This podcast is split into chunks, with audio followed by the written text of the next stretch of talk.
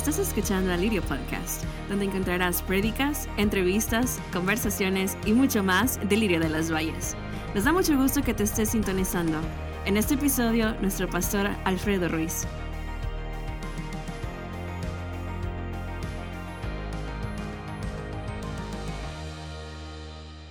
Bendiciones, estamos aquí una vez más. Les saluda el pastor Alfredo Ruiz con un, eh, el siguiente episodio acerca del liderazgo, ¿verdad? Que es el privilegio de servir.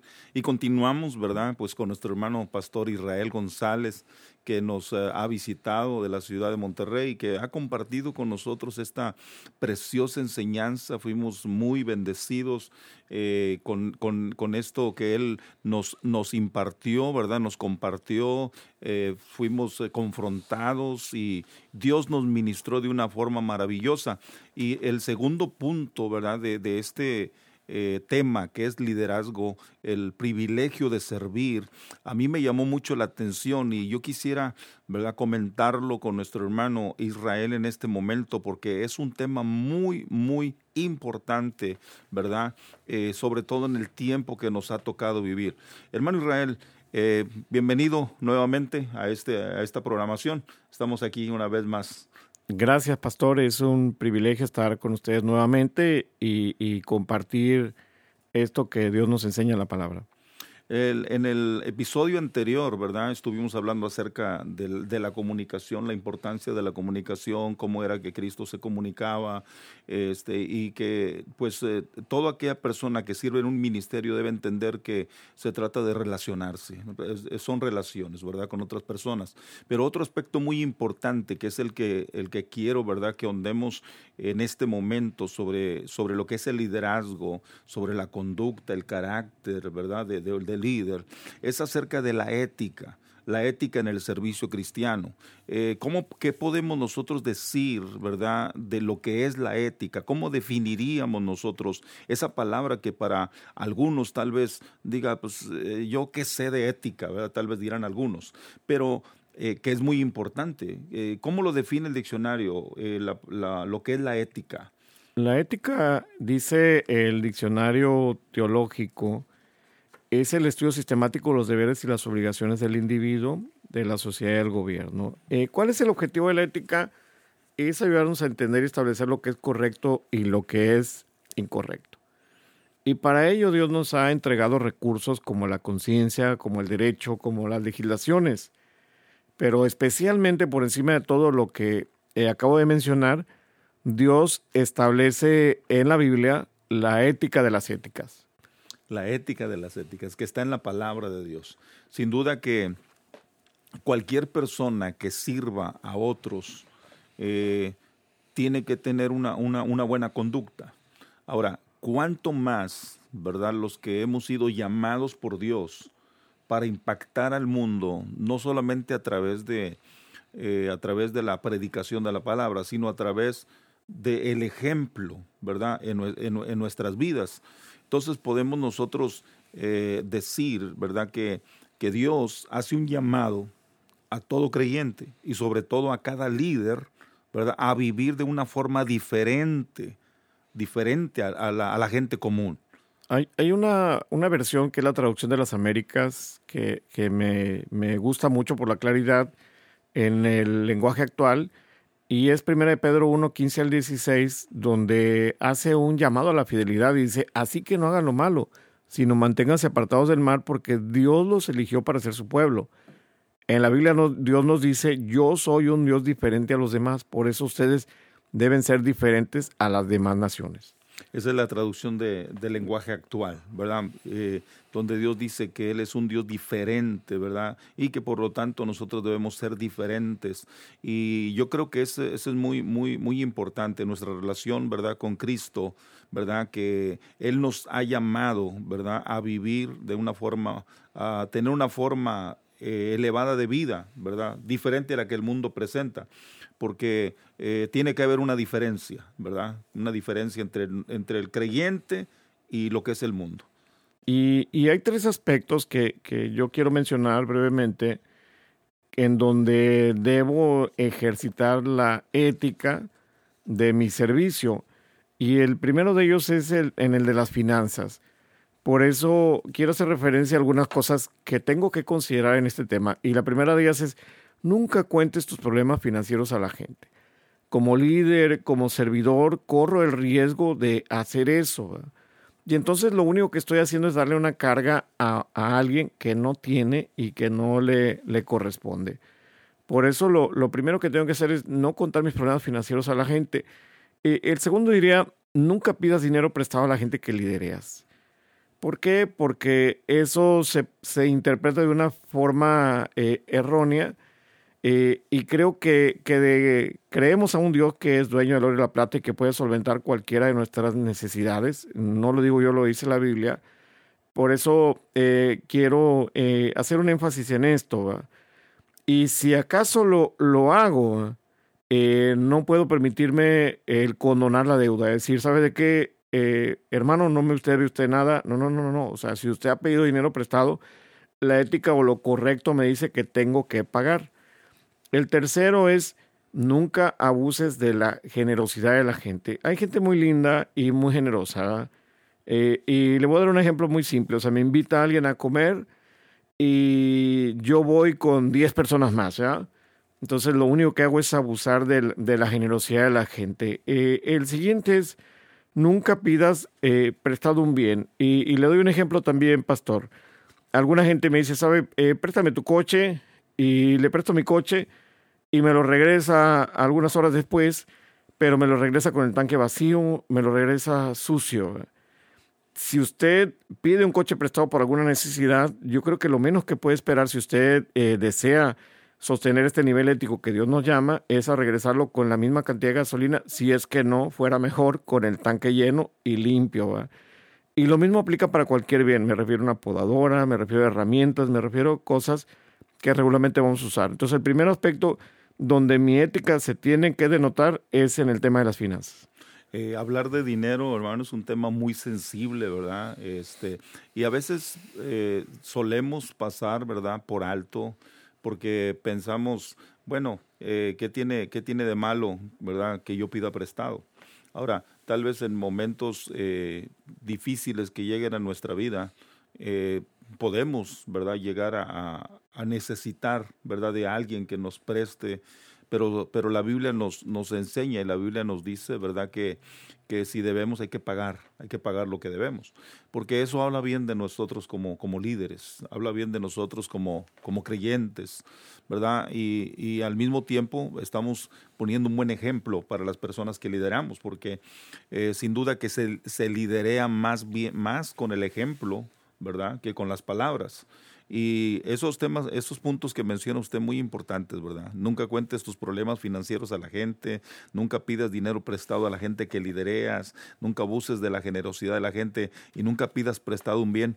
Eh, yo creo que nos, nos, nos sirve bastante, ¿verdad? En, en, en nosotros como personas para cuidarnos, para cuidarnos de eso, eh, recordando, ¿verdad?, que nosotros estamos puestos para la gloria de Dios y todo lo que no glorifica a Dios debemos, con la ayuda de Él, pues echarlo, ¿verdad?, de nosotros, eh, porque Dios nos ha llamado a darle la gloria a Él. Otra de, las cosas que usted mencionaba, ¿verdad?, eh, en cuanto a el punto de mi relación, ¿verdad?, mi relación con, con mi comunidad, con la gente, cómo vivo, ¿verdad? ¿Podemos eh, mencionar un poco de esto, hermano, acerca de mi relación eh, o en la relación de líder con, con, la comunidad? Ahorita mencionaba un poquito cómo, cómo denotamos el comportamiento ético hacia afuera, hacia las otras personas. Y el primero de ellos que, que yo es, bueno, mi relación con mis finanzas, pero también hay un segundo que es mi relación con mi comunidad, con la congregación, con la gente a la que sirvo, con, con las personas que tienen la confianza de, de compartir conmigo el camino. Y hay algunos aspectos que quiero mencionar brevemente y, y, uno de ellos es enfatizar que tengo que aprender a usar redes sociales.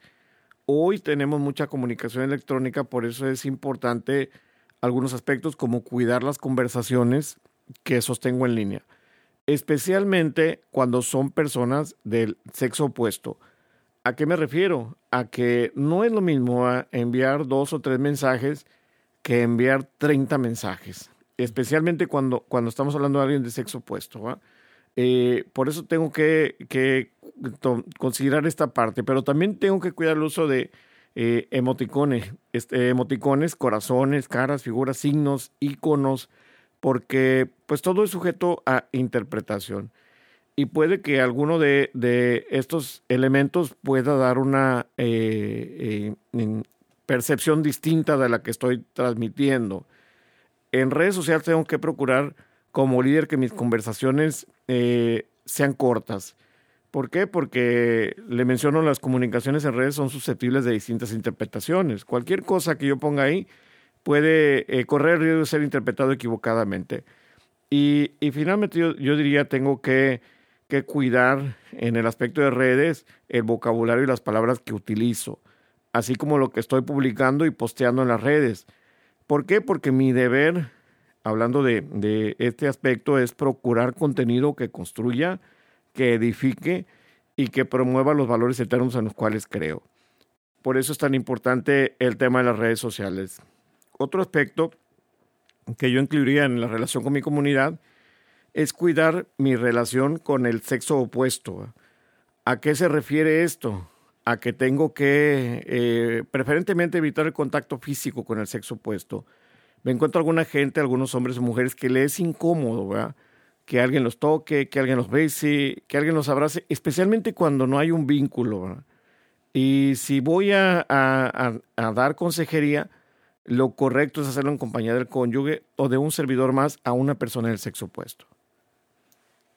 Y si, si quiero eh, finalmente eh, fortalecer esta parte para poder denotar un comportamiento correcto, tengo que cuidar de evitar los elogios personales a personas del sexo opuesto. O sea, porque corro el riesgo de buscar una cercanía íntima con una persona que no es muy cónyuge y obviamente eso eventualmente va a traer un impacto.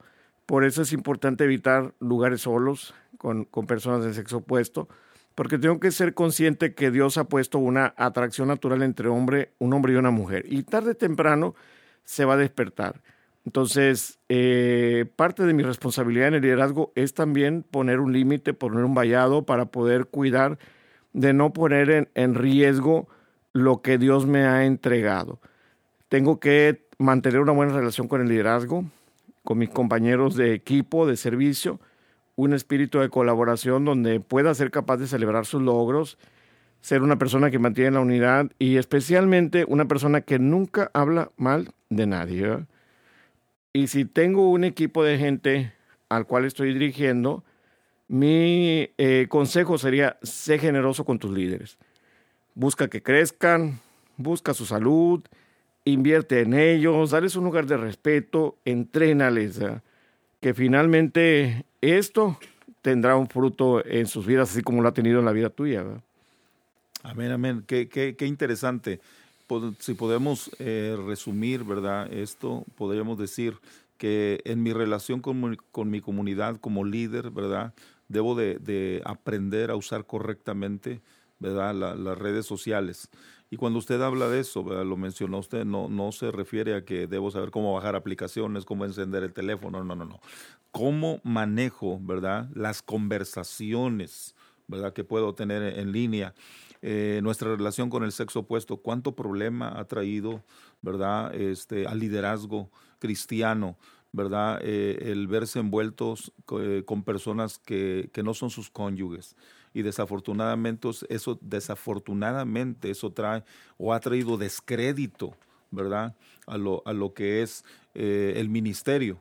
Y, eh, y, pero, y es precisamente porque no hemos tenido el cuidado, ¿verdad? El cuidado de, de mantenernos a la distancia.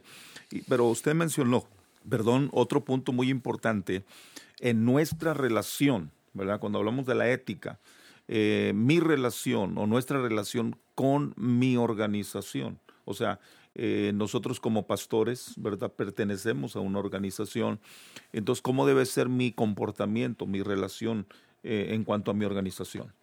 Ah, hay un término que, que quiero utilizar aquí y que muchas veces utilizamos el término de negocios, pero también aplica para el contexto de la iglesia y es la palabra ser institucional.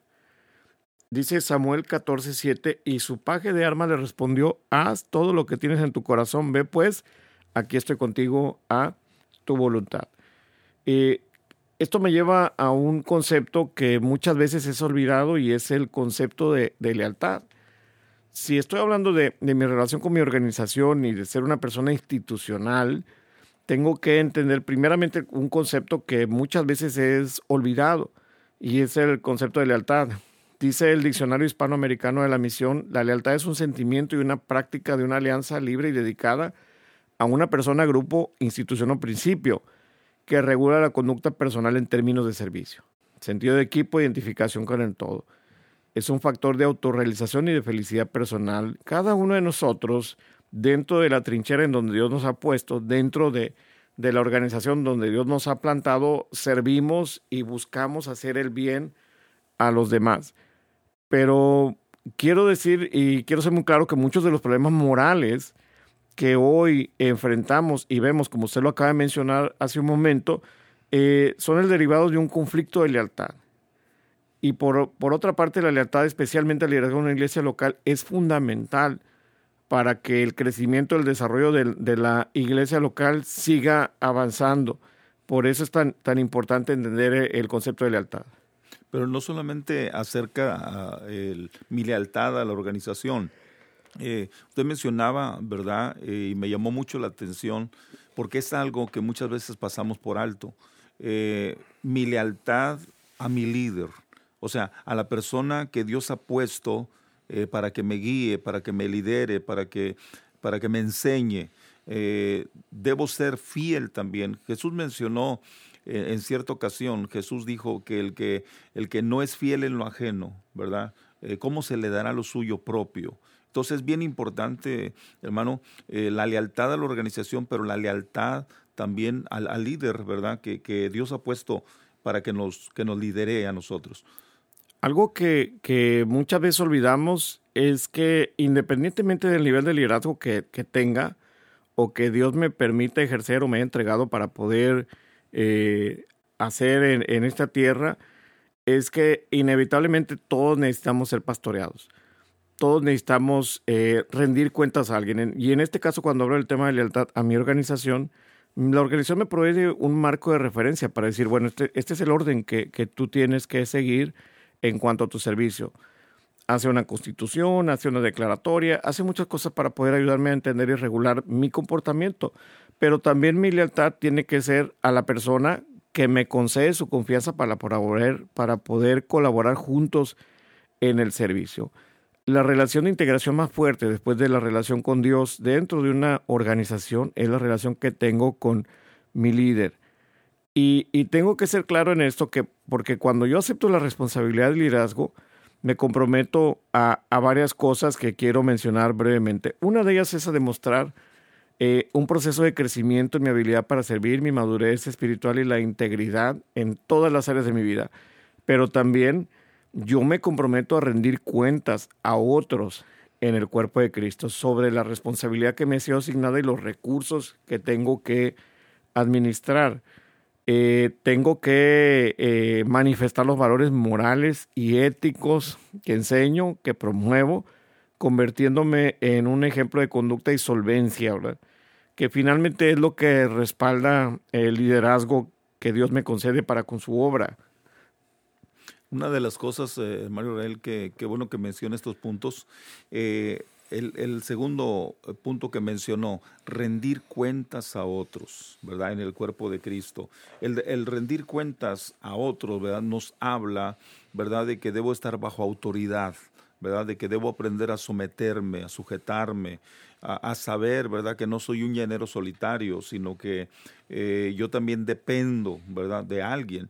Y, eso me lleva a mí a, tener cuidado, ¿verdad? A tener cuidado en mi vida y, a poder tener una persona a la cual, pues no solamente eh, contarle, ¿verdad? Este, cosas acerca del ministerio, sino tal vez tener la confianza, ¿verdad? Para contarle cosas personales que están pasando conmigo, ¿verdad? Tal vez me, pueda ayudar ¿verdad? Este, con un consejo o nos pueda, me pueda dirigir a qué hacer, eh, cosas como esas.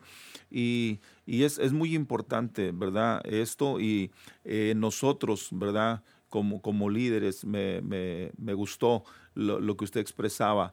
Eh, no hables mal de tu líder. Yo creo que eso es, deslealtad, ¿verdad? Si lo podemos mencionar de esa manera. Hay un, pasaje que quiero citar ahorita, considerando lo que usted menciona, pastor, y es de Deuteronomio 16, 18 al 20, la nueva versión internacional. Me dice, nombrarás jueces y funcionarios que juzguen con justicia al pueblo, en cada una de las ciudades que el Señor tu Dios te entregará a tus tribus. No pervertirás la justicia ni actuarás con parcialidad y no aceptarás soborno, pues el soborno dice nubla los ojos del sabio y tuerce las palabras del justo. Seguirás la justicia y solamente la justicia para que puedas vivir y poseer la tierra que el Señor, tu Dios, eh, te ha dado. Fortalecer la lealtad tiene que ver con, con algunos aspectos, eh, como usted menciona, pastor, y el primero de ellos es, diría, no hables mal de tu líder. Si hay una diferencia con el líder que Dios ha puesto eh, bajo autoridad tu vida, lo más saludable es compartirlo con él directamente y en privado, evitando cualquier tipo de crítica o de expresión equivocada con otras personas, porque la Biblia también me habla del chisme, me habla de, de, hacer cosas que, que, rompen ese vínculo. Por eso lo primero que diría, si quiero fortalecer la lealtad para con el líder que Dios ha puesto bajo por, autoridad para mí, es no hablar mal de él.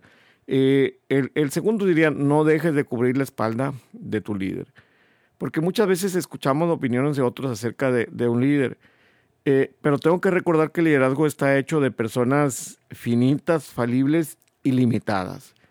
Somos personas susceptibles de, del error, de fallar, pero tengo que entender que el poder de Dios para bendición del cuerpo descansa en esa persona y que las fallas y los errores también son parte de su proceso, igual que lo es el mío. Eh, el tercero eh, y aquí creo que es una parte sensible, es no evadas confrontar a tu líder cuando haya pecado.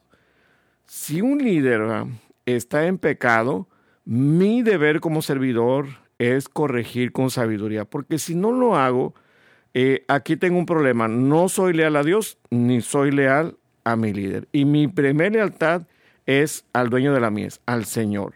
La Biblia me menciona esto y hay algunos ejemplos que la Biblia me da de hombres valientes que tuvieron la, capacidad de, confrontar. Segunda de Samuel 12, del 1 al 25, me habla de Natán y David. Eh, segunda de Samuel 19, 1 al 8, me habla de Joab y David también.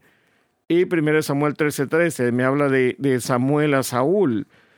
Entonces Samuel dijo a Saúl, locamente has hecho, no guardas el mandamiento de Jehová tu Dios que él te había ordenado, pues ahora Jehová hubiera confirmado tu reino sobre Israel para siempre. Se requiere valor para poder eh, hacer algo así.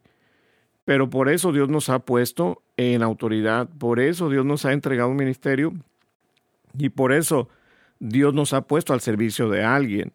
Es, es tan importante porque el evadir eso eh, hace que sea desleal a Dios y sea desleal a mi líder.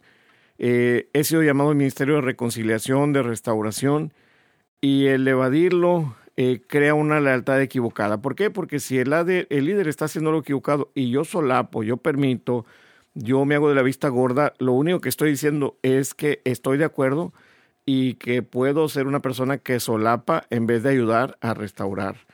Es tan importante esta parte por eso yo quisiera decir, tampoco te prestes a un complot contra tu líder, porque la Biblia me dice que eh, si alguno conspirare contra ti, lo hará sin mí.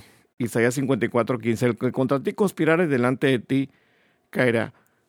Entonces, e, esa es la primera parte que yo diría que tengo que considerar en mi relación con mi líder. Podríamos nosotros decir que esas, esos son los, las cosas que no debemos de hacer, ¿verdad? Este, para poder ser leales ¿verdad? al líder, ¿verdad? Que Dios, que Dios ha puesto eh, sobre, sobre nosotros.